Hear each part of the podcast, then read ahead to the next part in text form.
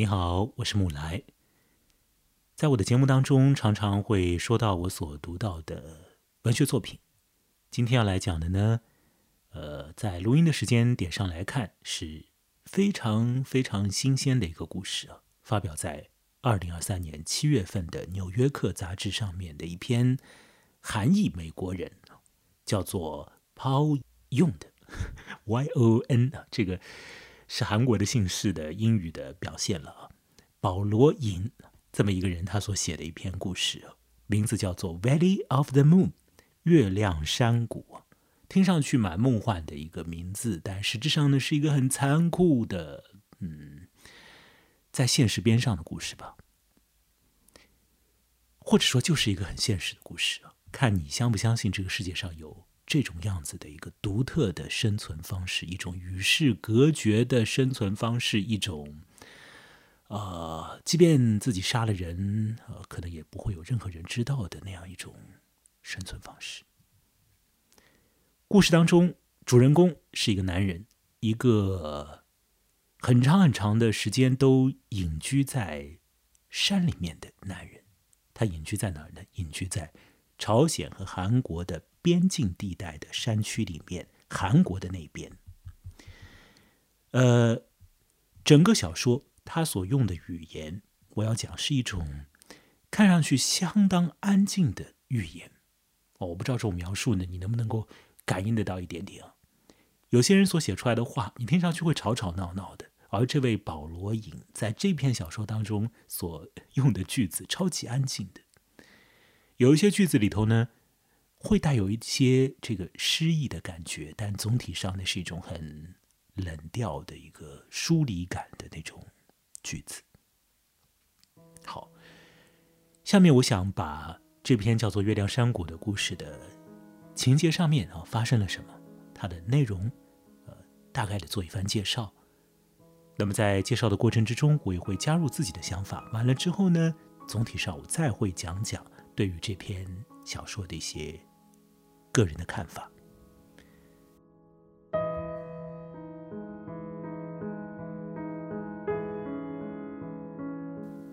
故事发生在韩战休止之后，各位要晓得，就是，呃，南北朝鲜的这个战争呢，在法理上啊，至今还未结束。他们只是在板门店签了一个呃这个中间的中啊，终止战争的一个协议。所以这个战争我不能讲它结束了，只能讲它休止了。那么在这个战争休止之后啊，呃，许多在呃韩国的。像是难民安置点这样地方的人呢，就被美军用大巴啊带着的往北走，把他们呢带回他们的老家去。那么，我们故事里头的这个主人公就随着一大伙人呢向北去了。很多人要去的是自己的家，而这个主人公他能不能够去他的家呢？事实上他已经不能够了，因为他的家已经不存在了。他要回到的地方是山区地带，是一个已经被轰炸的没有人烟的地方。那边的泥土路，呃，很多地方都已经被这个炸弹呢炸的，都已经把这个路啊都已经翻出来了。那很多的这个橡胶碎屑、金属碎片之类的东西都遍布在这个路上。那么，除了这种人工制品哦，在这个山区的路上，你还会看到一种东西，是小动物的，或者是大动物的，反正是动物的了。这个尸骨、尸骸，很多很多。这个男人回到他的故乡附近的时候呢，年龄很小的，才只有三十一岁。一定程度上，他的人生可以重新再来啊。才开始嘛，呃，也许日后会有很多种变数啊，会经历很多种新的生活状态啊。而我们的小说当中的这个人，他回到了山区之后呢，就再也没有走出来。走进去了之后，安定下来之后，基本上就再也没有做迁徙。当然了，他会走路到邻村去买一些东西之类的，这个不算。反正呢，他基本上就隐居在了那个山里面了。当时他回到老地方之后呢，在决定啊踏入小的时候的那个生活场景之前，他先做了一件事情，就是呢，先去处理那些动物的尸骨。他把他所能够见到的那些动物的尸体啊，那些呃骨骼啊，尸体已经腐烂掉了，主要是骨头啊，都收集回来，然后呢，把他们都掩埋掉。埋在哪里呢？埋在一个有呃大石头的一个呃一个凹地，埋在那边。他做好这个动作，像是仪式一样的，做完了之后呢，再回到他的故地，进去之后就不出来了。他可不可以在那边安身立命呢？这倒是可以的。第一个，那边呢有一些空房子啊，你进去占据它就好了。另外呢，这个男人身上有两样东西可以导致他活下来。第一个呢，是他带了一些蔬菜的种子；第二个呢，是他身上面的有一些现金。这些钱呢，恐怕是从那些在战争时期死掉了的同伴或者陌生人那边拿回来的。好了，现在他住下来，他种蔬菜，他大概每一个月会走到邻村去买一些东西。那么有了蔬菜之后呢，也可以去做以物易物的这样的交换。这个男人很孤独吗？倒是看不出来他有多么的孤独。但是小说当中写到啊，他很喜欢小动物，他会去邻村带回很多不同的小动物回来。那么这些小动物，它有它们做什么用场呢？大概不全部是拿来吃吧，很多是作为一种陪伴的，生活在他的周围这个样子。除此之外呢，这个男人就不再寻找其他的这种人际的连接了，或者说他什么人际的连接都没有找，他只是要了一些小动物就好了。那么在那个山地里面呢，在他住的地方呢。呃，倒是也不至于没有任何的访客。那么，在每一个季节都会有一个修补匠人呢路过那边。其实那个匠人呢，好多年以前就是看着那个男人呢在那边长大的了，大概是这样。所以这个匠人是认得那个男人的。但那个男人想这个匠人的模样啊，想了半天他想不起来他是谁啊，根本不记得。呃，在天与地之间，可以讲我们小说当中的主人公是已经啊孑然一人，没有亲人，亲人都死掉了，那亲人留下来的回忆也是浅薄的很。为什么会这样？为什么这个男人会想不起来他的父亲母亲的容颜？我想恐怕是因为这个战争的威力太强大了，他会取消掉你的一部分记忆吧？也许是这样。反正这个男人想不起来过去很多事情，其实他也不想去想。也许他希望他的呃亲人以鬼魂的姿态来到他的身边，和他讲讲话，或者哪怕是进入到梦里面吧，和他说话。但鬼魂有没有来？没有。那个山区里面的月亮。升起来又降落下去，回环往复。这件事情，月亮的升起又落下这件事情，让那男人感到心有戚戚焉。他有点怕，怎么会怕月亮的升起和落下呢？因为小的时候，他听到，呃，家人讲过一种说法，说是呢，月亮啊。它会像是一只碗那样啊，从天空中掉下来。那么它砸下来的时候呢，可能就会砸到这个山谷里头的人或者动物的身上。那么这样一来的话呢，那个生命就被弄死了。与此同时，这个月亮也会粉碎掉。而隔了一天呢，月亮又会升起来，它会重新建立它自己。至于说那个已经死去的生命能不能够复活呢？当然不会。由于小的时候听到过这个说法啊，所以这个男人看到月亮的时候，他会有一些别样的感觉。那么这个山谷当中有一个凹地了，那边有很多很大的石头啊。男人之前把动物的尸体那些骨骼埋在那边。当他来到那个凹地的时候，大概月亮的升起和落下就显得特别的明显啊，可观。也许呢，月亮降落下来的时候，也就会砸中那个凹地附近的地方。有一天，就是在那个凹地的大石头的旁边，发生了一桩很麻烦的、蛮可怕的事情。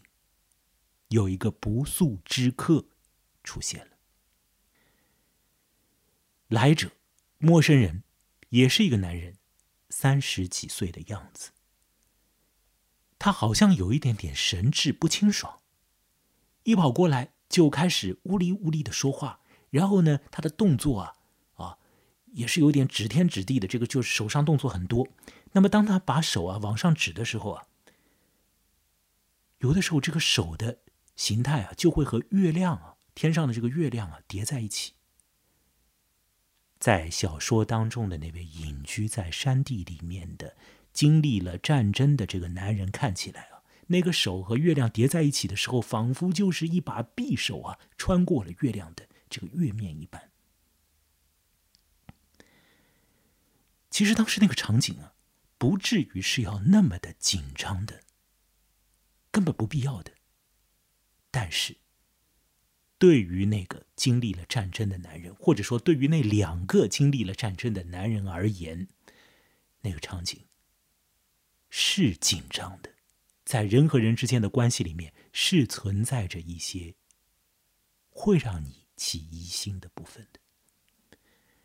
这个陌生人声称说他要到北面去，那到北面呢，就是要到朝鲜去了。为什么一个韩国呃人，或者说在韩国那边的人，他要跑到朝鲜去？他要干什么呢？我们总是听到朝鲜那边要，呃，脱北啊，对吧？要出来，韩国人就拼命要去朝鲜，这是何苦？也许我们这样想吧，那个时候战争刚刚结束，有一些人会有家人、有亲人在北面，他们要回家。那是理所当然的一种，呃，愿望。他们当然不一定会清楚，朝鲜和韩国这两个政权嘛，在日后的岁月当中，行诸于人的这个权利，对人的控制，会是何样的不一样？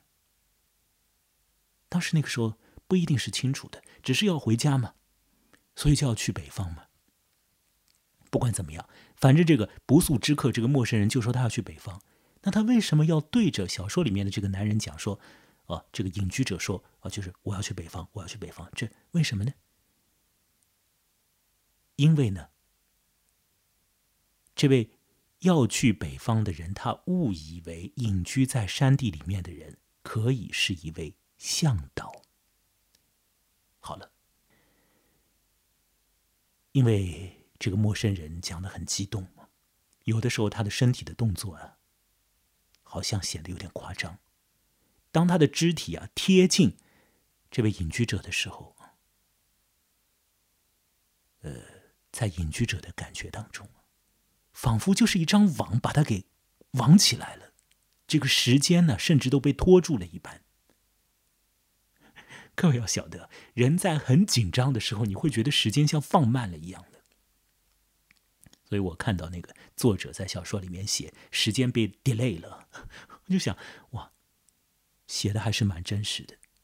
而对于那个山谷来讲，啊，整个山谷地区的时间不是被 delay 了，是被暂停掉了，被暂停掉了。好，很紧张的时刻，一张网啊覆盖在你的身上，把你罩起来，时间被拖住了。这时候，这位隐居在山地里面的已经。在那边安身立命了的男人，超级超级的惶恐。这个惶恐啊，是不必要的，但却不是没有来由的。我想我们可以理解他。那么那时候发生了什么呢？这两个人就莫名其妙的扭打了起来。因为要去北面的那个人身上呢带了一把枪，所以后面的局面呢就变得非常不可收拾，非常可怕。这把枪走火了，有人流血了。那么是那个要去北面的人身上流血了，中弹的位置不至于让他死掉啊。而接下来发生的情况呢是，这位隐居者把这把枪。拿起来，对着这个陌生人致命的地方射击，把他杀掉了。这是根本没有必要的，但是在那一刻做出那样的动作，杀掉人，好像也合理。何至于此？反正，在这个混乱的冲突斗争当中啊。有暴力的情况啊，就是如此自然的爆发了出来。那么回过神来，意识到自己当真杀掉了一个人之后呢？小说里面的主人公当然是很惶恐了。啊，他能做什么呢？他什么都不能做，他只能够把那个人呢掩埋起来，就像是掩埋掉。前头的动物的尸骸一样的骸骨一样的，把这个人给埋起来，埋在哪儿呢？就埋在那种大石头的边上，也就是那个月亮砸下来可能会砸到的地方。在小时候的说法里头，月亮砸下来，往往会砸在那个大石头的边上，那个凹地当当中。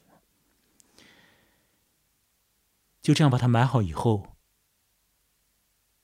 这位隐者，他就继续。回归他原来的生活吗？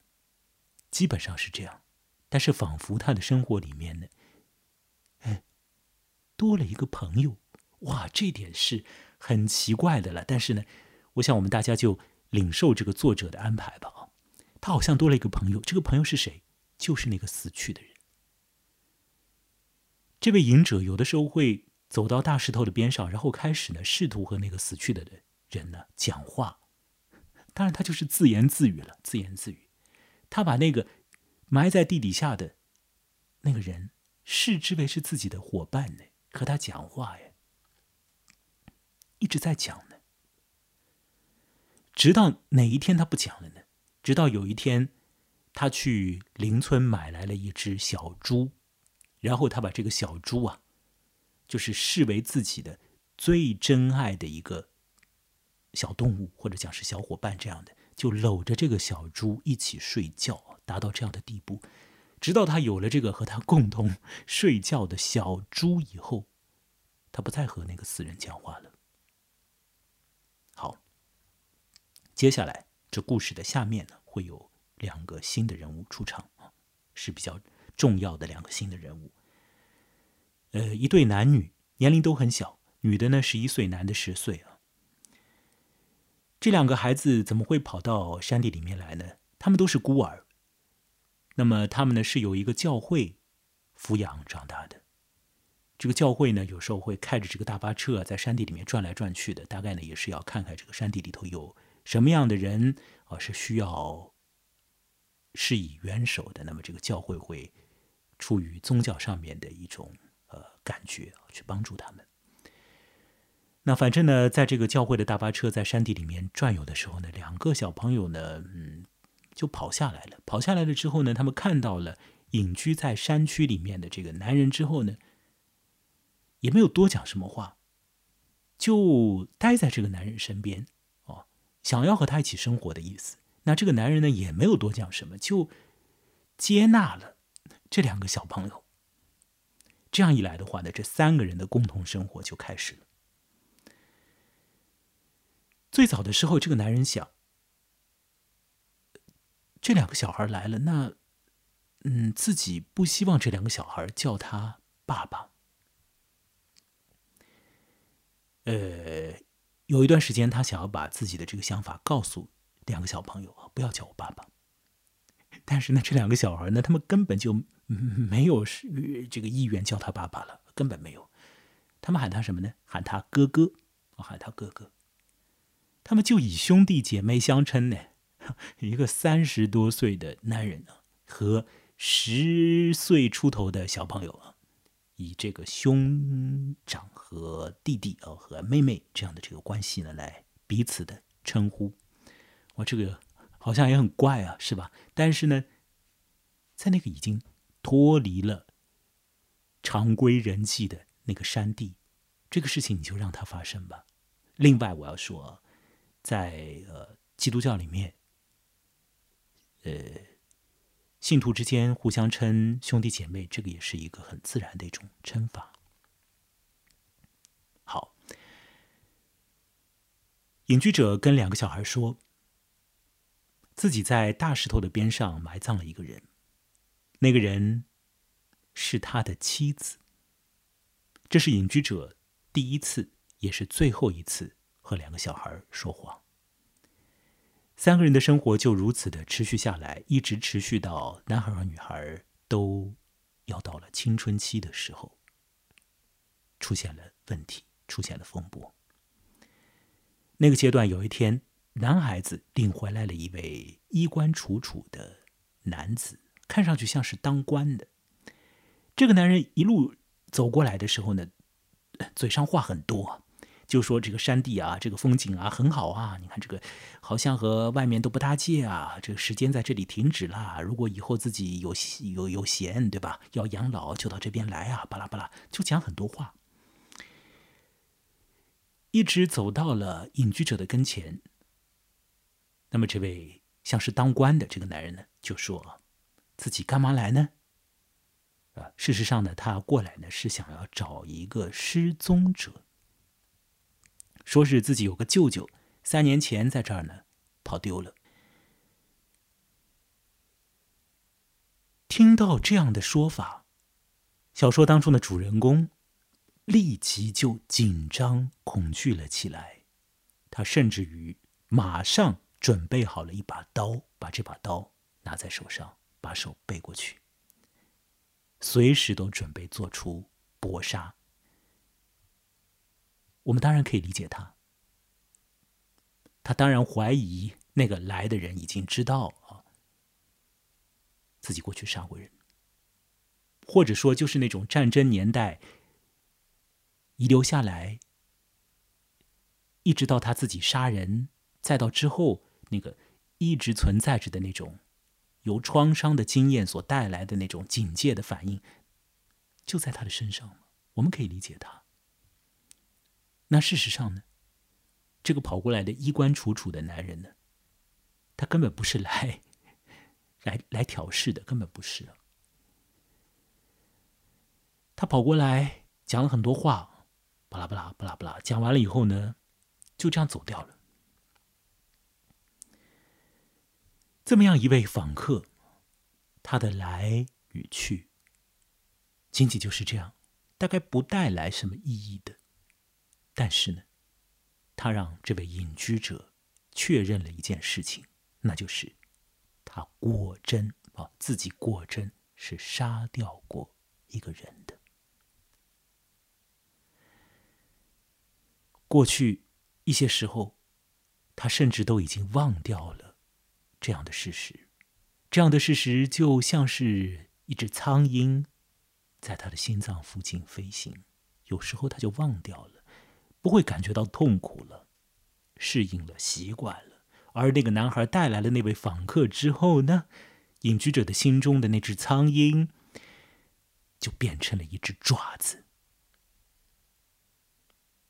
几天以后，隐居者最喜欢的小动物小猪不知道为什么死掉了，因为这只小猪的突然离世，隐居者的情绪完全崩溃掉了。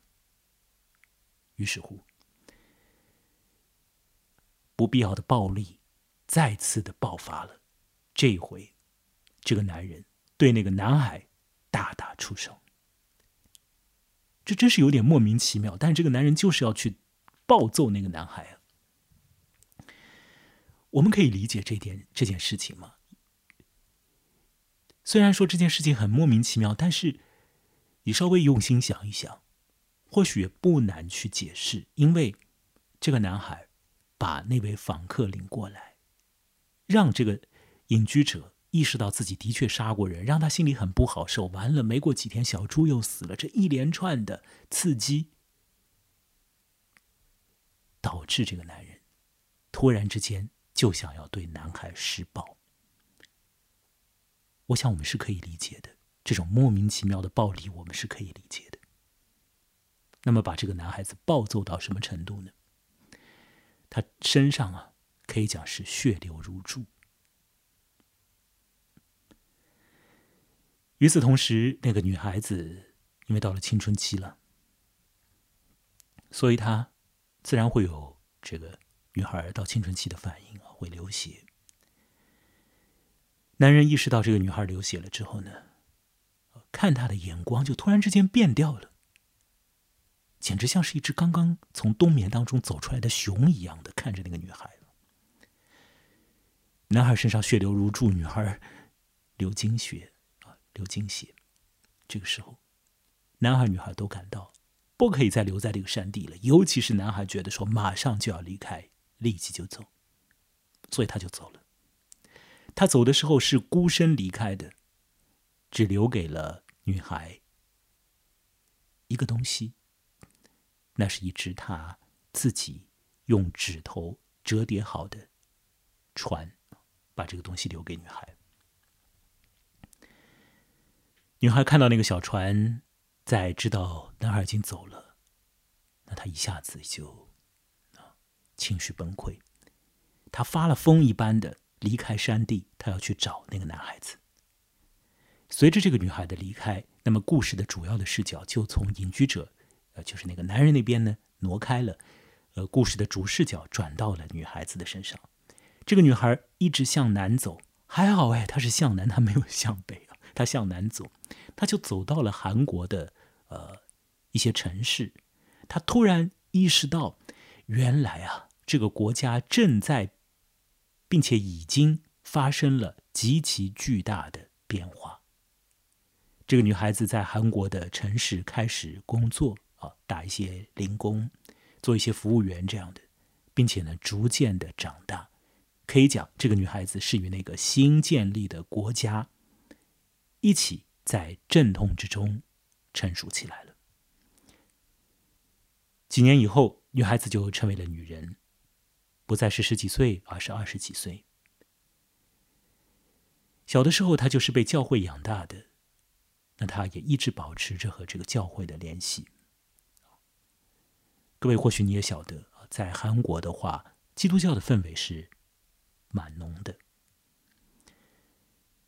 那那个教会呢，也一直都没有放弃那个山地，所以透过那个教会，这个女孩是可以得到啊，或者讲那个女人吧，是可以得到那个隐居者那儿的一些消息的。他得知那个隐居者想要装电话。就大概也是通过那个教会帮忙吧，就是很主动的要让请那个教会帮忙啊，帮他接电话线。这件事情，各位想想，隐居在山地里面的与世隔绝的人，亲人都已经死光了，身边只有一些小动物，他要装电话，他要装电话，他是要和一些人讲话的人呢。他不至于是那种真心实意的决定住在山里面啊，一声不吭的和这个人类的社会啊真正断绝往来。或许他不至于是这样的，他不至于啊是那样的。他要接电话线呢。后来他接了电话，那么那个女人知道他接了电话，因为透过这个教会了，所以呢，他就和那个男人呢打电话了。电话接通能讲什么呢？也讲不了什么。女孩说：“那个女人说自己在做服务员，在酒店里面。等一下呢，当官的要来了，所以呢，自己心里也怕怕的。”那么电话那一头的山地里面的男人就讲：“啊，不要怕，你就想山羊吧。为什么想山羊呢？因为小的时候，女孩子。”在山里面的时候，一遇到什么心里不开心的，或者说有点怕怕的感觉的时候呢，就跑到山羊那儿去和山羊玩，所以小山羊心里就会安定。就这样，这个电话讲的无非就是这样的信息。讲完了也就挂掉了，再有联系没有呢？不晓得。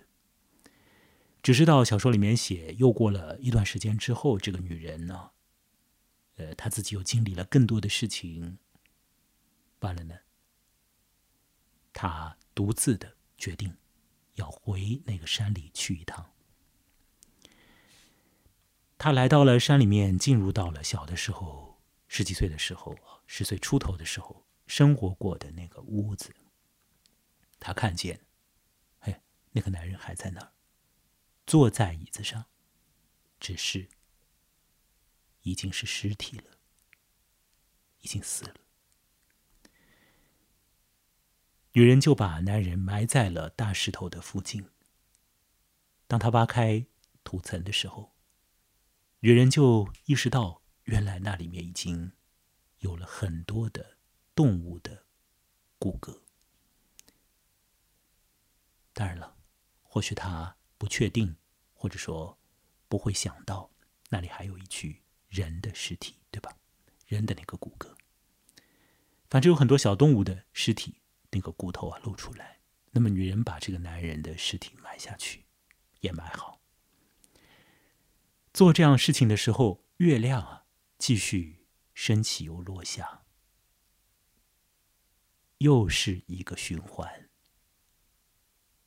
月亮落下来，或许会粉碎，或许会砸中一个人。那第二天，他又会升起来，重建他自己。第二天会发生什么呢？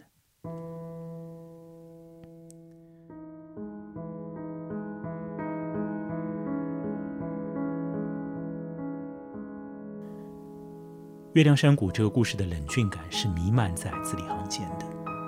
故事当中直接戳中我的呢，是反复的出现的暴力。战争自不必去讲了，而战争之外的暴力同样足以夺取一个人的生存的意志。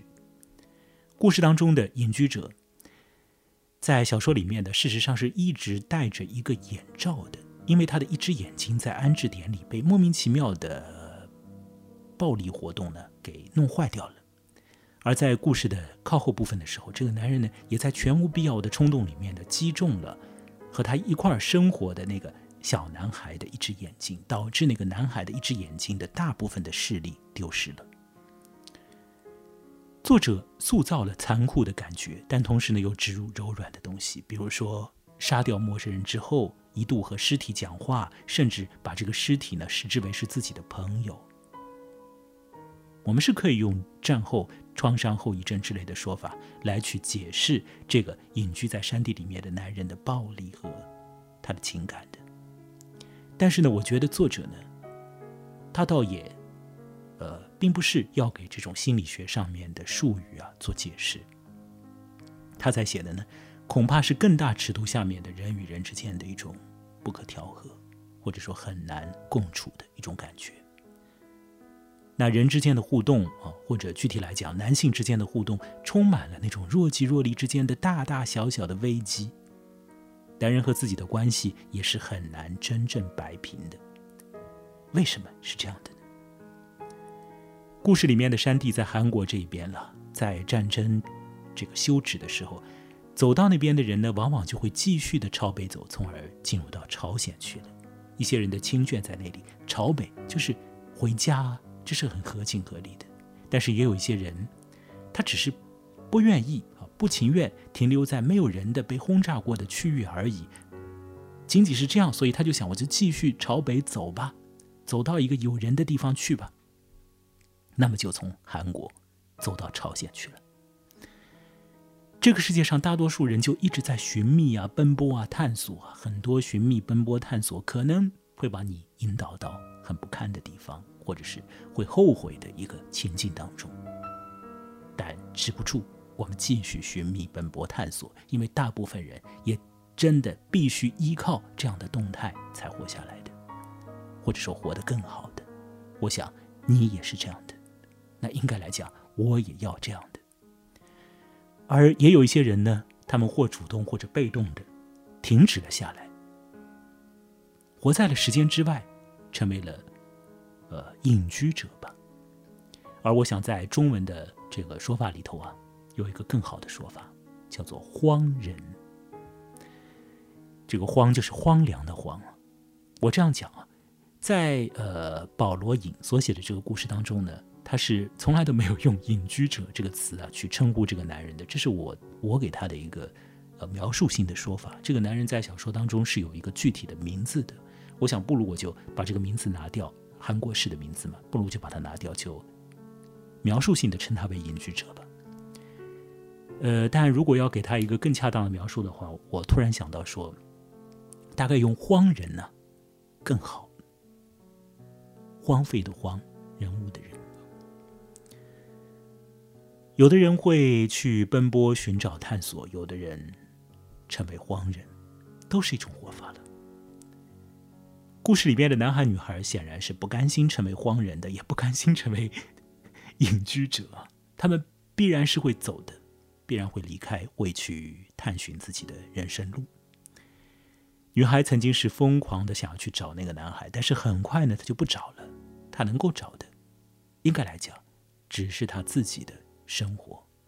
那么很多年之后，当这个已经成为女人的女孩，把她手上面所一直保存着的这个男孩给她的纸船拆开来的时候啊。这个纸船因为本来是折叠起来的了，这个女人就一直把这个纸船带在身边。那么，终于到了某一刻，他把这个纸船呢，把它拆开，还原到一张纸的样子。他发现啊，这张纸上面就像他所预料到的那样，一个字都没有，空空如也。故事里面一直在出现动物，并且出现动物的骨头。成为隐居者的男人呢，也渐渐的就像是成为了动物一般的，他的人格也被掩埋，甚至被遗忘了。动物遇见彼此是不会立刻抱在一起的，更多见的局面是漠然的看几眼，然后呢就走开了，或者呢是突然之间就暴力相向了。成为了女人的女孩，也成为了隐者和他人的唯一的真正的联系，而隐者其实一直都希望和他人有所联系的，我想是这样的。否则他为什么要装电话？只是为了等那个女孩打过来吗？最后，我们再来想想，笼罩在整个《月亮山谷》这个小说上面的一个关键的意象，那就是月亮落下来，弄死生命，又升起，重新建立自己。我是木来，如果你觉得这样的讲述，呃，会是有一些的意味的，哪怕是作为一种陪伴，哪怕是作为一种催眠的时候啊，睡前的时候听的一个东西，它有一些的意味的话，请你继续留意我的节目好了，并且的话呢，如果可以啊，请多给予一些支持和帮助。那我的联络方式已经写在了你。所可以看得到的地方。如果你在播客上面听，你是可以在播客的备注里面看到；如果在微信公号里头来听，也可以看见的。好，在文字部分可以看到。欢迎你来联系我。那么也欢迎呢，呃，转发这个内容。那么我们以后啊，会时不时的，如果说大家来支持的话啊，当然了。我自己也继续有这个意愿的话，我们就会时不时的呢，啊，做如此这样的独白吧，把一些所看到的故事讲述出来，和大家一起来说说聊聊。那也有些时候会直接来读一些文章里面的具体的内容。好，这次所说的是《纽约客》杂志二零二三年七月份上面所登载出来的 Paul Young。保 罗 因这个韩裔美国人呢所写的 ready of the moon 那么我们下回再会了